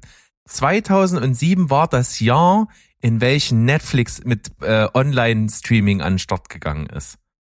Also der Film kam genau zu der Zeit und wollte wahrscheinlich auch genau zu der Zeit rauskommen, denn es geht hier nochmal um die Glorifizierung eines Videoverleihs. Der hat halt einen Videoverleih, aber nicht wie man es so kennt, ne, so ein Laden, wo halt Regale voll sind mit Videos und du, und du gehst da hin und leist dir einen Film aus, sondern das ist so ein richtig individuelles Nerdding mit Herz. Also du gehst da rein und der ist, das ist wie so ein kleiner Antiquitätenshop, so ein Stöberladen und, und du wirst wirklich analysiert von dem, wenn der mit dir quatscht, auf was du stehst und dann sucht er dir einen Film raus und so. Das ist alles ultra individuell, kann sich nie im Leben finanziell rechnen, ist vollkommen egal, ist aber das absolute filmische Nerdtum. Und er hat halt diesen Laden und dort hängen quasi den ganzen Tag auch seine ganzen anderen Filmkumpels rum und eines Tages kommt halt äh, die von Lucy Lou gespielte äh, junge Frau in den Laden, in die er sich irgendwie verliebt, die vollkommen crazy ist. Also die hat richtig einen an der Schüssel. Sag ich, die ist wirklich komplett durchgeballert, die Frau. Und er hat immer ein ziemliches Problem, überhaupt eine Beziehung zu führen, weil er so viele Filme gesehen hat, dass er quasi ein Frauenbild hat aus diesen ganzen Filmen, die er so verehrt, was keiner, keine Frau gerecht werden kann. Und deswegen halten seine Beziehungen immer nicht lange. Aber die Beziehung zu ihr funktioniert, weil sie halt völlig crazy ist. Und ja, der Film ist von 2007 und er fühlt sich auch so an, ehrlich gesagt. Das ist so dieser große Kritikpunkt. Er wirkt ziemlich alt irgendwie. Das ist alles nicht mehr so modern. Aber die Liebe und, und dieses, diese, dieses Verlangen nach Details und dieses Film-Nerdtum, das ist in dem Film so verankert, dass man den eigentlich deswegen total lieben muss und auch gesehen haben muss. Also ich kann den absolut empfehlen. Das ist wirklich so völlig over the top, was da alles passiert. Aber im Kern ist es einfach eine Story über einen Typen, der absolut Filme über alles liebt und äh, eine Frau findet, die ihm eigentlich noch mehr geben kann, als es jeder Film tut. Und das macht den Film sehr besonders. Ich mag Lucy Lou, deswegen ähm, hat das für mich halt super funktioniert. Wer Cillian Murphy mag, sollte hier auch zugreifen. Und es gibt eine absolut geniale Szene, die möchte ich jetzt einfach mal vorwegnehmen. Ähm, sie kommt, nachdem sie das erste Video ausgeliehen hat, zurück in den Laden, gibt dem ihm die VHS-Kassette, er zieht sie raus und sieht, dass sie also nicht zurückgespult ist. Ne? Das ist auch so ein Thema, was halt heute die Generation jetzt nicht mehr kennt. Ist also nicht mehr zurückgespult und er sagt, und er gibt die Videokassette seinen drei oder vier Kumpels, die im Laden sitzen und die fangen an zu diskutieren, an welcher Stelle die den Film gestoppt hat. Und warum? Und, und philosophieren dann, ja, in dem Film passiert dann das und deswegen und nein, sie ist davor eingeschlafen und so. Wie die da hin und her diskutieren, um diesen Zeitpunkt festzustellen, ist köstlich. Hm. Also gucken, Liebe, lieber ungewöhnlich, kann man auf Amazon Prime schauen. Nicht abschrecken lassen vom Titel, ist wirklich ein cooler Film, kriegt 7,5 von 10 abgefahren. Ja, der kommt direkt auf die, auf die Liste. Das klingt echt ziemlich cool. Und Gott, ja, wie, wie, wie das, das, das triggert direkt wieder nostalgische Gefühle, wenn ich an das ähm, VHS-Tape einlegen und dann geht der Film im Abspann oder irgendwo in der Mitte los und denkst dir, ah, das stimmt. Äh, vor einem halben Jahr das letzte Mal gesehen habe, habe ich da aufgehört. Und dann spulst du die ganze Scheiße wieder zurück und zerleierst das Band unendlich. Ja, das war, das war noch cool, Leute. Das wisst ihr alles ja. gar nicht mehr. Ja, ja, das stimmt. ah, auch wenn ich mich zurückerinnere, Alter, wie lange ich immer in der Videothek stand und mich nicht entscheiden konnte, was ich mitnehme, ey, grausam. Was da an Lebenszeit draufgegangen ist. Und das war keine besonders lange Phase in meinem Leben, jetzt so im Verhältnis. Ne, das ist ja dann auch irgendwann einfach weg gewesen und hat nicht mehr so die Bedeutung gehabt mit, mit Streamingdiensten und so. Ja, ja. Ist das schon abgefahren, was man da so rumgehangen hat in so Videotheken. Tja, das war das damalige Scrollen durch Netflix, bloß halt haptisch. Und man ja, findet dann und trotzdem viel zeitaufwendiger. Genau. Aber es hat halt auch mehr Spaß gemacht und man hat dann ein geileres Gefühl auch für den Film. Und ja, der nächste Film, den ich hier habe, der ist, wer will genau sowas sein, der will genau so ein VHS-Tape sein, was du in der letzten kruden Ecke dieser, dieser Videothek findest, mit einem ganz abstoßenden Cover und einer Inhaltsbeschreibung, wo du denkst, das kann doch jetzt nicht wahr sein. Und ist das wirklich, das ist jetzt so over the top Exploitation Rotz, den muss ich jetzt mitnehmen. Es handelt sich um Malignant. Und Malignant ist der neue Film ah. von James Wan. James Wan ist mittlerweile einer der ganz Großen in Hollywood. Der hat ja quasi eine Horrorrevolution losgetreten mit Saw, hat Conjuring gemacht, Insidious, Insidious 2, euren Lieblingsfilm und so weiter. Er hat aber auch Fast and Furious 7 gemacht. Ähm, den will ich jetzt auch gar nicht inhaltlich hier bewerten, weil ich gar nicht gesehen habe. Aber es ist ja wohl der bis heute erfolgreichste ähm, Film, der ja auch wahrscheinlich durch den Tod von Paul Walker so erfolgreich war. Egal. Und Aquaman. Also der hat schon ganz schön was auf dem Kerbholz und jetzt ähm, hat jetzt quasi zwischen diesem zwischen den beiden Aquamans hat er jetzt im Studio gesagt, Leute, ich habe irgendwie, ich bin Horror, ich komme aus dem Horrorfilm. Lasst mich, gebt mir mal bitte Budget, weil ich, ich rette euch gerade hier, ich, ich mache euch gerade nur eine Milliarden Einspielfilme. Gebt mir mal Budget, dass ich mal so ein kleines Herzenpro Herzensprojekt machen kann. Und die so, alles klar, ähm, dann dreh das mal schnell ab und dann gehst du wieder ins Set von Aquaman 2. Gesagt, getan, Malignant ist entstanden. Und das ist eine wirkliche Trash, Edeltrash-Perle, möchte ich was sagen der äh, Film, ein Film, der wahrscheinlich, weiß ich nicht, eine Million gekostet hätte im Normalfall und so halt ein Riesenbudget bekommen hätte und das ist Wahnsinn. Also es geht um äh, ähm, ja, es geht um eine Frau, die schwanger ist und von ihrem äh, werdenden Vater misshandelt wird. Und ähm, dann nach diesem, also nach diesem Vorfall sieht sie halt in ihren Träumen immer, wie eine Person oder irgendein Dämon oder irgendwas ein Morde begeht und dann wacht sie halt auf und kann von diesem Mord und diese Morde sind dann halt wirklich geschehen äh, und denkt dann und irgendwann kommt die Polizei halt so auf die Idee, ob sie halt für die Morde verantwortlich ist und ach, das ist egal. Ähm, am Anfang steht man wirklich auf dem Schlauch. Es gibt eine Intro-Sequenz, man, man versteht gar nichts und irgendwann fragt man sich, um was geht's hier? Und als man so nach der Hälfte des Films merkt, also als ich so nach der Hälfte des Films gemerkt habe, oh, alles klar, es ist also diese Art von Film, da war ich Fan. Da, bis dahin war es konventionell, dann war ich richtig Fan, weil es wirklich richtig trashig ist. Also lasst euch nicht abschrecken von Insidious und Conjuring. Ich mag, bin auch kein riesengroßer Fan, aber das Ding ist Oldschool Sam Raimi Horror. Die Effekte sind handgemacht äh, und praktisch. Er ist krass brutal. Die Kameraarbeit ist super kreativ. Der Film macht Spaß. Der nimmt sich nicht ernst. Der Soundtrack ist Heavy Metal. Und äh, ja, keine Ahnung, es ist eine super Überraschung, aber es ist halt, wie gesagt, wirklich Trash. Darauf müsst ihr euch einstellen. Und äh, mich hat das voll erreicht. Deswegen, ja, 7,5 Punkte für Malignant. Krasse Scheiße. Jetzt bin ich auch drin. Also ich habe den Film wahrgenommen, als ich im Kino war und der Trailer kam. Der Trailer und ist eine Mogelpackung. Der will dir suggerieren, das ist ein neues Hereditary oder sowas, aber ist. Ja, und ich finde auch, der Trailer ist halt echt creepy. Ehrlich gesagt. Ich habe sonst bei so, in Anführungsstrichen, so 0815 Horrorfilm, gucke ich immer den Trailer und denke mir, ach, ist das schon wieder für eine Scheiße. Und bei dem Film dachte ich, oha, Alter, das sieht irgendwie furchteinflößend aus. Ja, ja, so, furcht, äh, wie gesagt, der Trailer ist nicht schlecht, aber ist, der ist ähnlich wie Drive, der damals suggeriert hat, hier ist Fast and Furious. Ähm, der Film ist halt nicht so psychologisch, der ist halt wirklich Bam!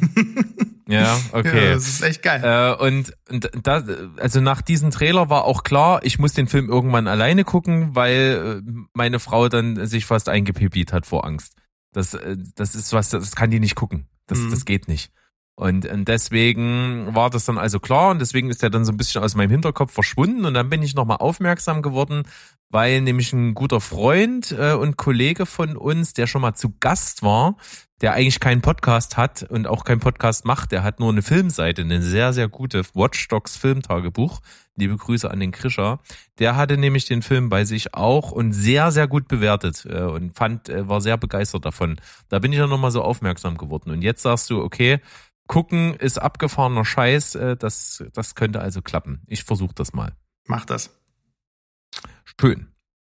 dann habe ich im Gepäck einen Film, den hatte Mo so zwischen Tür und Angel mal empfohlen. Und zwar bei unserem Jahresrückblick 2021. Der Film ist aus diesem Produktionsjahr, ist aber bei uns jetzt eben kürzlich erst erschienen, äh, als äh, direkt streambarer Film. War also bei uns nicht im Kino. Und zwar der Film Queen Pins mit Kristen Bell in der Hauptrolle, wo es eben um Couponbetrug geht. Mhm. Ja, also Couponing, das hat Mo damals ja erklärt, ist äh, bei uns spielt das nicht so die Riesenrolle, ist in den USA aber das Ding. Also da, da laufen durch die riesengroßen Walmarts äh, so mittelalte Frauen mit, mit Heftern voll mit, mit Coupons drinne und, und, und geben dann bei so einem Einkauf irgendwie zwischen 50 und 100 Coupons ab und, und reduzieren ihren Einkaufswert von 80 auf irgendwie 5 Dollar und ähm, und stellen sich dann die ganze Bude mit, äh, weiß ich nicht, riesen Super Jumbo Familienpackungen Tampons voll, weil die eben gerade mit Coupon im Angebot waren, irgendwie 15 Preis von einer oder so. Also das ist Couponing. Aber man kann damit auch scheiß viel Geld machen. Und diese Geschichte, diese True Crime Geschichte erzählt der Film. Und das ist schon ganz schön heftig. Und wie es in dem Film dargestellt wird, guckst du dir an und denkst, ja, komm, ihr wollt mich doch verarschen. Und die wahre Geschichte ist fast noch abgefahrener. Es ist wirklich krass. Ich habe es mir dann durchgelesen. Die haben wirklich Unmengen von Geld gemacht und da sie keine Ahnung haben von Verbrechen, weil es einfach durchschnittliche Hausfrauen waren, die einfach zu Hause gesessen haben, nicht wussten vor Langeweile, was sie machen sollen, haben die halt einfach dieses Ding hochgezogen und dann hatten die so den Gedanken, scheiße, was machen wir denn jetzt? Ist das eigentlich schmutziges Geld? Müssen wir das noch waschen?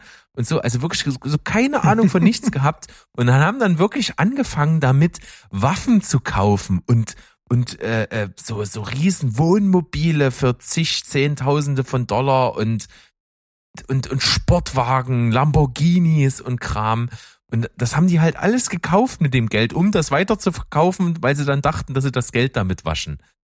Was sie eigentlich aber nicht müssen, weil sie haben vorher schon eine Scheinfirma gegründet und so ist ja egal, das geht dann zu tief rein. Aber die Geschichte ist wirklich abgefahren, wird cool dargeboten, ist mega witzig gemacht. Kristen Bell ist sowieso cool. Also ich muss sagen, ein Film, der viel, viel Spaß macht und deswegen kann ich Queen Pins mit 7,5 von 10 echt empfehlen. Kriegt man auf Amazon aktuell. Ja, sehr lustig nach, also ich musste damals bei Mo schon lachen, jetzt bei dir, also das, der ist leider schon auf der Liste, sonst würde ich jetzt sagen, der kommt drauf, aber ja, ich ziehe ihn mir rein. Abgefahrener Scheiß. Schön.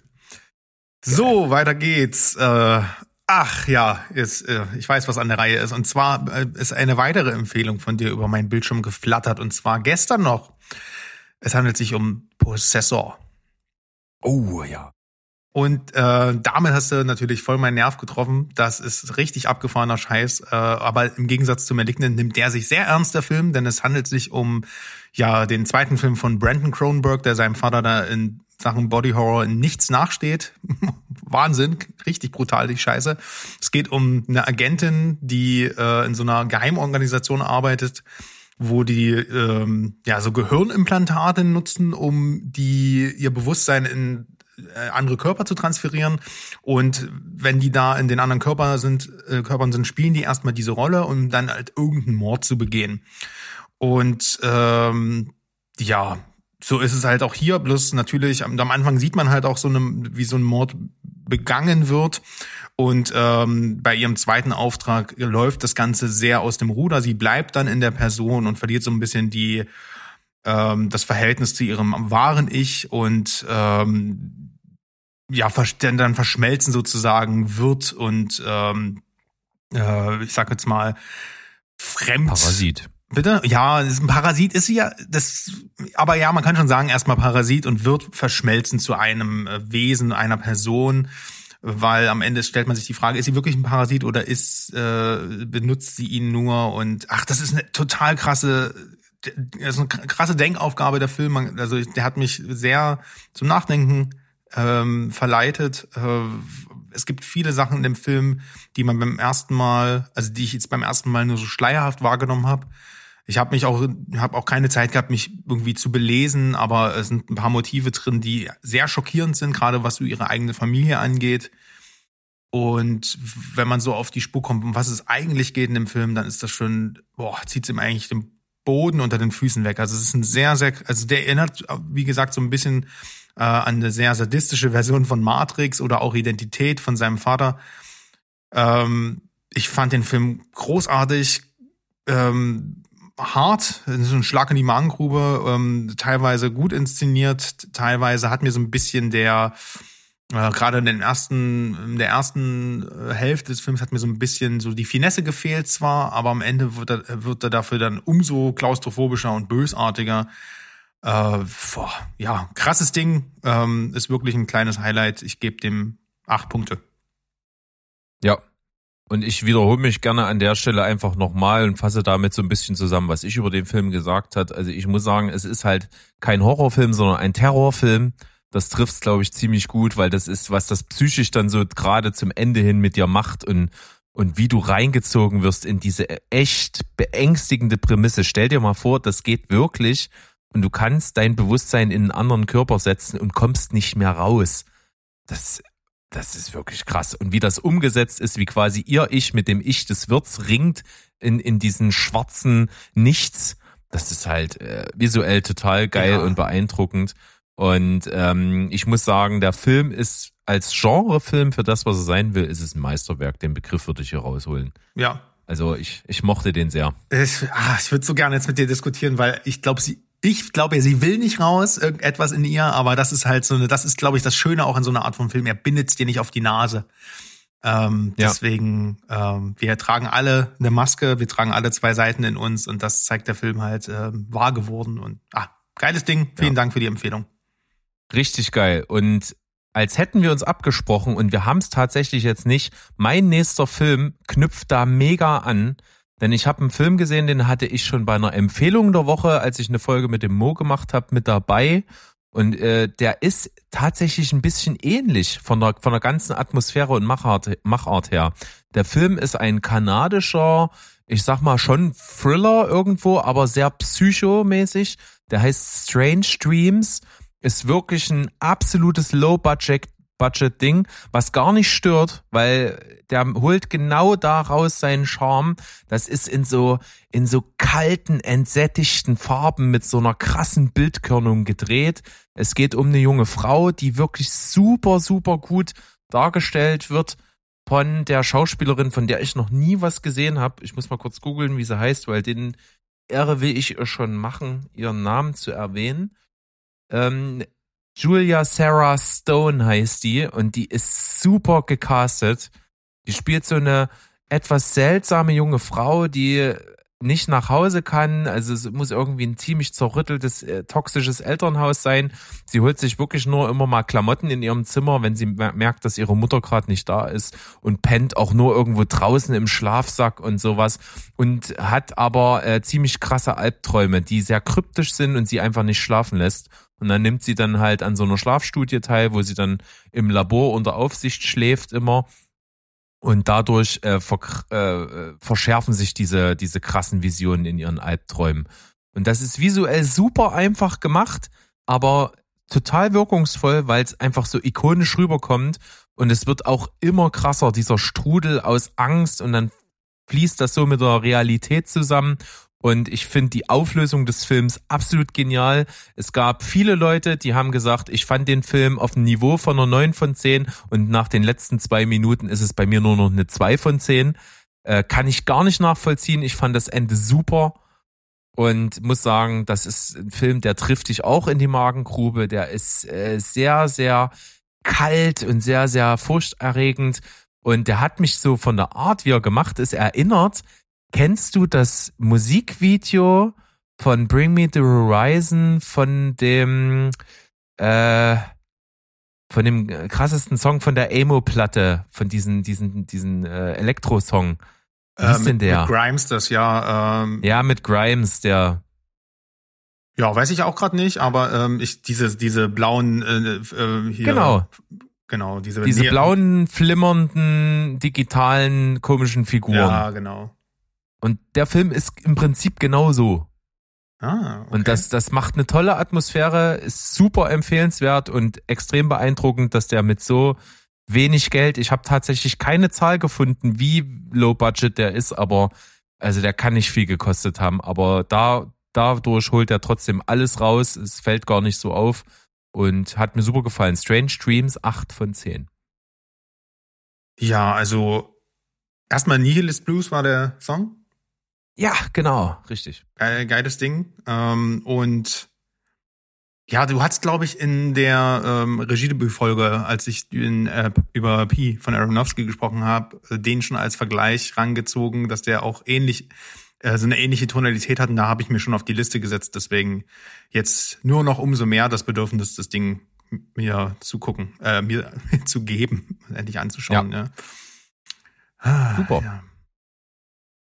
Ja, jetzt kommen wir mal zu den traurigen Themen, denn ich habe ich habe einen Film lange vor mir hergeschoben und deswegen war er auch nicht äh, in der Jahresliste bei mir drin. Und zwar habe ich jetzt The Father gesehen. Mhm. Ja, man kennt's. Äh, es geht um Anthony, äh, der heißt auch wirklich in dem Film so, der äh, Demenz hat und der ist auch im Alter, äh, ist halt zunehmend, äh, also während die Demenz halt immer mehr zunimmt, äh, umso mehr lehnt er auch die Hilfe ab, äh, gefühlt. Ne? Und ähm, jetzt, jetzt weiß ich auch, hier hatte ich mir nämlich eine Notiz zu Paris gemacht. Wahrscheinlich habe ich das Copy-Paste-mäßig verwechselt. Ähm, das ist halt ähm, äh, ihr als als Olivia Coleman, seine Tochter, die beschließt halt nach Paris zu ziehen und ähm, ach, ich will gar nicht so viel um den Inhalt reden. Das ist halt so eine, so eine Art Angstfantasie von ihm, dass sie ihn verlässt und er dann auf sich alleine gestellt ist. Gleichzeitig möchte aber auch keine Hilfe von Pflegern annehmen. Und ähm, die ganze Geschichte ist halt aus der Sicht des Dementen erzählt. Und das unterscheidet den halt äh, von so, weiß ich nicht, so Honig im Kopf Konsorten halt, ne? Also dass die Sicht des Erkrankten gezeigt wird und du halt durch den unzuverlässigen Erzähler auch die ganze Zeit versuchst wahrzunehmen, was ist jetzt wahr, was ist nicht wahr. Ähm, sehr gut gespieltes Kammerspiel von, wie gesagt, äh, Anthony Hopkins und Olivia Colman vor allem getragen. Der Film zeigt sehr erschreckend, wie sich solche wie sich Menschen, die unter der Krankheit leiden, fühlen müssen und äh, wie unberechenbar das Ganze auch ist. Ne? Und es ist so ja echt krass, wie er umschwingt mit seinen verschiedenen Persönlichkeiten. Also man, es kommt einem vor, als hätte er verschiedene Persönlichkeiten so ne. Wie, weil er das halt die ganze Zeit überspielt. Und das ist halt eine Verfilmung eines Bühnenstücks von Florian Zeller, der hier auch gleich selbst das Drehbuch schrieb und äh, Regie übernommen hat. Und ähm, ja, es ist ein sehr schöner, aber auch sehr trauriger Film. Man leidet mit der Hauptfigur mit, weil man halt alles, wie gesagt, aus seiner Sicht wahrnimmt und dann man dieser Film schafft es wirklich ein Gefühl, eine Empathie dafür zu entwickeln und das macht den Film so besonders und in der letzten Szene, wenn er dann äh, ja in der letzten Szene des Films äh, da hat's mich dann wirklich richtig eiskalt erwischt und mir Gänsehaut und Tränchen alles gleichzeitig über den Körper gejagt. Deswegen das ist wirklich ein, ein, sehr trauriger Film, ist aber auch nicht so runterziehend, ähm, dass man jetzt sagt, äh, das ist unguckbar, sondern es gibt dir eher wirklich ein Verständnis für, ja, für diese Krankheit. Und das sollte man mal gesehen haben, auch wenn es nicht so leicht verdaulich ist. The Father bekommt von mir 8,5 Punkte. Ja, toller Film und ich finde das super beeindruckend natürlich ist Film ein Medium, womit du eigentlich praktisch alles machen kannst. Ne? Dir sind eigentlich keine Grenzen gesetzt als Filmemacher, um deine Geschichte zu erzählen. Aber ich finde das eben trotzdem, ist es, glaube ich, eine riesengroße Aufgabe, sowas Unbegreifliches wie Demenz und wie Alzheimer halt erklären zu können und dafür filmische Mittel zu nehmen, die das Ganze besser erklären können als die Realität selbst. Das finde ich an dem Film so gelungen. Der schafft das wirklich halt, dir glaubhaft zu vermitteln, wie muss sich das für denjenigen, der daran leidet, anfühlen. Und das trägt natürlich dazu bei, dass es sich dann halt auch wesentlich mehr trifft. Und deswegen ist der Film halt so sehenswert. Absolut. Aber haben wir denn, Berg, haben wir denn noch was ähm, ja, erschwingt, äh, erschwingtes, beschwingendes und was lebensbejahendes zum Abschluss? Das haben wir. Denn ich bin selbstverständlich, ich musste zwar nicht direkt deiner Empfehlung folgen, denn natürlich wollte ich ihn vorher schon sehen als großer Wes Anderson-Fan, aber sein neuester Film The French Dispatch ist ja jetzt aktuell auch frei zugänglich auf Disney Plus und da habe ich dann einfach mal zugeschlagen und ihn mir angeschaut. Und was soll man sagen? Man bekommt halt genau das, was man erwartet. Es ist ein Wes Anderson-Film durch und durch. Der ist so virtuos inszeniert Diesmal bloß mit dem Unterschied, dass das einfach keine stringente Story ist, die erzählt wird. Ich glaube, das hat er in der Form so noch nicht gemacht. Der hat schon mal so ein bisschen episodenhafte Filme gehabt, aber trotzdem hast du immer so rote Faden. Hier ist der ganz lose. Es geht also um die Zeitung, The French Dispatch, die verschiedene Artikel aus der, ja, aus, aus diesen, aus dieser Region in Frankreich halt irgendwie vereint und die erzählt. Und es kommt eben dazu, dass der Verleger, der, der, äh, oder dem die, dieser, diese Zeitung gehört, der stirbt halt. Und es ist dann die letzte Ausgabe und wir, wir, wir bekommen im Film quasi die letzte Ausgabe sozusagen filmisch aufbereitet. Also die Stories, die gefeatured werden in dieser letzten Ausgabe, die werden hier dargestellt als einzelne Geschichten. Und also das ist der krasseste Cast, den der Mann bis jetzt gehabt hat. Also wer da alles mitspielt, ist, ist völlig äh, nicht von dieser Welt. Also du hast dich ja mit Mo mal vor kurzem ja schon drüber unterhalten in eurer Folge, wie sich das so anfühlt, wenn so ein Film mit so vielen Stars vollgepackt ist. Aber du hattest ja dann deutliche Worte, dass das hier eben absolut seinen Platz hat, oder? Genau, weil hier ist es halt okay, die Stars zu sehen, weil mir ist egal, ob äh, Lea Seydoux da Simon heißt oder nicht. Das ist für mich Lea Seydoux und die äh, äh, spielt halt diese Rolle so umwerfend gut. Und für mich ist das auch einfach Bill Murray, der die Zeitung leitet und das weiß er halt. Also er geht mit den Star Power so gut um, dass er ja selbst den letzten fucking Nebencharakter mit Christoph Walz besetzt und das ist halt einfach charmant. Ja, so sieht's aus. Also wir können einfach mal diesen Film so ein bisschen wirken lassen, indem wir mal kurz den Cast drüber bringen. Ne? Es ist also Benicio del Toro, Adrian Brody, Tilda Swinton, Lea Seydoux, Francis McDormand, Tim Timothy Chalamet, Jeffrey White, Steve Park, Bill Murray, Owen Wilson. Ach, wen haben wir noch? Willem. Ähm, das ist er. Edward Norton. Christoph Waltz. Genau, Edward Norton. Dann, dann hast du noch hier um, ähm, Saoirse Ronan ist mit dabei, Elizabeth Moss ähm, und hier Al Almodovar oder wie er heißt, dieser französische Schauspieler. Äh, nee, der, das war der Regisseur Almodovar, aber was mit A. Matthew, äh, äh, du meinst hier den Bösewicht aus Quantum Trost da, der ja, genau. Sogar der Typ aus The End of the Fucking World spielt kurz mit und springt aus dem Fenster.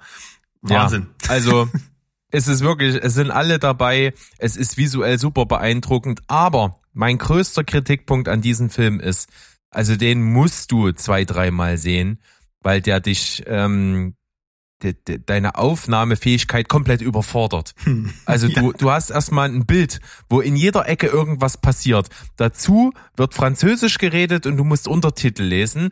Dazu ist das noch ein Splitscreen, wo auf dem anderen Bildschirm auch noch irgendwas passiert. Das Ganze konterkariert mit dem, was du in dem anderen siehst.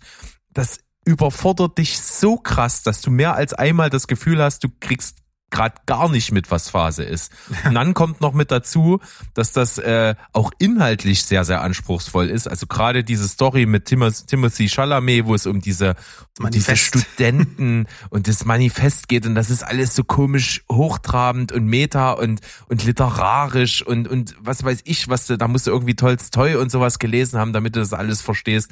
Also das ist schon ganz schön krass. Ne? Du hast das Gefühl, Wes Anderson hat hier eine Serie geschrieben, die irgendwie 24 Folgen hat. Und jede Folge geht so eine Stunde. Und dann hat er diese ganzen genialen Sachen so weit zusammenkomprimiert und zusammengedampft, dass das fast alles gleichzeitig passiert, damit es in diesen Film passt. Man merkt halt einfach, dass der ein, ein Energie, also ein Energiebündel ist und ein Fass voller Ideen. Also ich, es ist der Wahnsinn.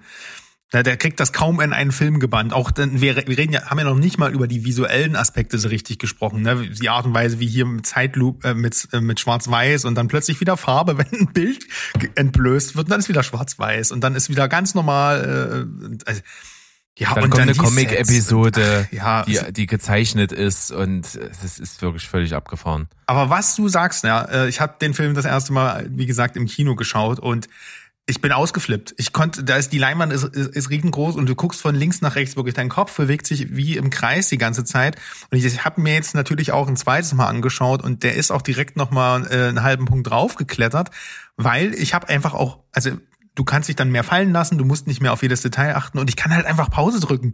Und es gibt ja dann diese gestellten, diese gefakten Standbilder in dem Film, die halt wirklich so tun, als wäre das Bild eingefroren. Das dann wird ist die so Kulisse, großartig. Dann wird die ah. Kulisse weggeschoben und du kannst halt Standbild machen und du kannst dir dann wirklich mal diese ganzen Details anschauen. Das ist so viel, da ist so viel Liebe in dem Film drin. Ah, und ich habe, also so ein, das Schöne ist halt einfach, du hast einfach eine richtig gute Zeit mit, mit dem Film von ihm. Und das ist bei dem genauso. Deswegen einfach nur Liebe. Genau. Ah, also man muss sagen, man muss den natürlich mögen. Es ist absolutes More of the Same. Er fährt einfach damit fort, seinen unverkennbaren eigenen Stil noch weiter zu verfeinern, noch mehr auszubauen. Also wer Grand Budapest Hotel und Moonrise Kingdom, Kingdom mochte, der muss hier unbedingt zugreifen. The French Dispatch bei mir aktuell noch 8,5 von 10 mit starker Tendenz nach oben bei Zweitsichtung. Genau, das hatte ich auch genauso wie du 8,5 jetzt auf die 9 geklettert durch den Rewatch auf jeden Fall. Ähm, und da muss ich das nochmal wirklich erwähnen. Dieser Film hat keine Oscar-Nominierung und ich auch ne, auch wenn wir die ganze Zeit nur sagen, dass wir drauf scheißen, aber wie kann denn dieser Film nicht mal eine Ausstattungs-Oscar oder Kamera oder was auch immer bekommen? Äh, das ist merkwürdig. Deswegen, ja, es zumal ist Szenenbild vor allen Dingen. Zumal ne? Grand Budapest Hotel damals ja in vielen Kategorien nominiert war. Weiß ich nicht, keine Ahnung. Ich, für mich ist das unverständlich, weil das ist für mich äh, wirklich ein ja, Kunstwerk auf Zellulit gebannt. Sehr, sehr schön. Dann haben wir doch wirklich einen nach diesen äh, düsteren Terror und äh, traurig Melancholie noch einen schönen runden fröhlichen Abschluss euch hinterlassen, so dass wir mit ganz ruhigem Gewissen hier in den letzte Amtshandlung der Folge gehen können. Denn man könnte sich ja noch eine Hausaufgabe aufgeben. Also müssen wir eigentlich, nachdem das jetzt so gut funktioniert hat und uns die Filme gefallen haben, hast du denn eine für mich? Ich bin noch sehr unschlüssig. Du könntest ja erst mal deine fallen lassen und dann äh, entscheide ich mich. Berg, ähm, ich, du wirst mich hassen, aber ich muss es zum Wohle des Podcasts machen und äh, die Leute, die zuhören, werden jetzt schon ahnen, was kommt, aber du kommst da oh, nicht nein. weiter drum rum. Du Ach, hör doch auf. Apocalypse Now. Ach so. du Scheiße. Naja, gut. Hab ich ich habe jetzt gedacht, ich krieg irgendeinen Star Wars Film. Ich hab's ich hab's wirklich gedacht. Nee, nee, du hast Apocalypse Now, äh, wer es nicht weiß, von den Hörern äh, im Schrank stehen und du hast ihn noch nie geschaut und ich verstehe das, das Thema ist gerade auch heutzutage vielleicht nicht das geilste, worauf man Bock hat. Aber du hast jetzt der Partner im Kino geschaut und sowas. Du hast ein Fable auch für alte Filme. Der Film ist geil, der wird dir gefallen und du brauchst das Ding. Irgendwann musst du dir das jetzt mal geben. Bis zur nächsten CCC schaffst du das bestimmt. Okay, es ist natürlich ein Brett, ne? Das muss man sagen. Ich ich habe ja auch was. Ähm, ich habe wirklich was richtig beschissenes. Aber es ist wirklich einer der ganz wenigen Filme, die wirklich grottenscheiße sind, wo ich aber sage, jeder muss den gesehen haben.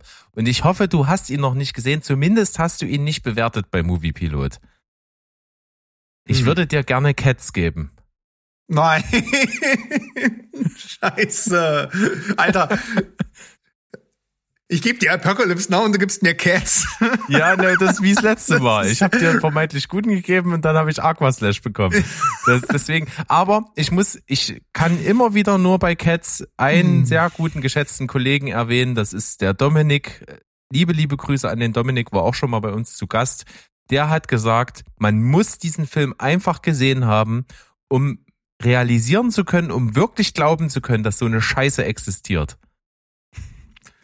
Ja, okay, das klingt ja schon wieder spannend. Na es gut. ist wirklich, es ist so lustig, weil es so wirklich so schlecht ist und du fragst dich die ganze Zeit, what?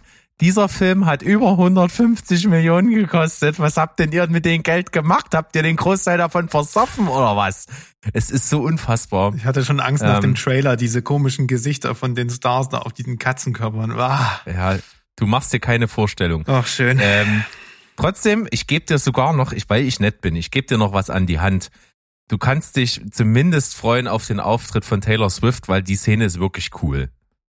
Ja, die Frau kann ja auch singen und tanzen, ne? Dann, ja, pass auf, ich, ich, eigentlich wollte ich ne eh schon immer mal gucken, aber ähm, dann mache ich das so. Ich kämpfe mich da durch für euch. Alles klar. Super. Apocalypse Now gegen Cats in einem Atemzug. Was will man zum Abschluss der Folge mehr? Das fasst eigentlich Stelle alles gut zusammen. Ja. Eben. So sieht's aus und so bleiben wir und dann verabschieden wir uns wie gewohnt mit Tschüss, Ciao und Goodbye. Bleibt spoilerfrei. Macht es mal gut. Bis dahin. Tschüssikowski.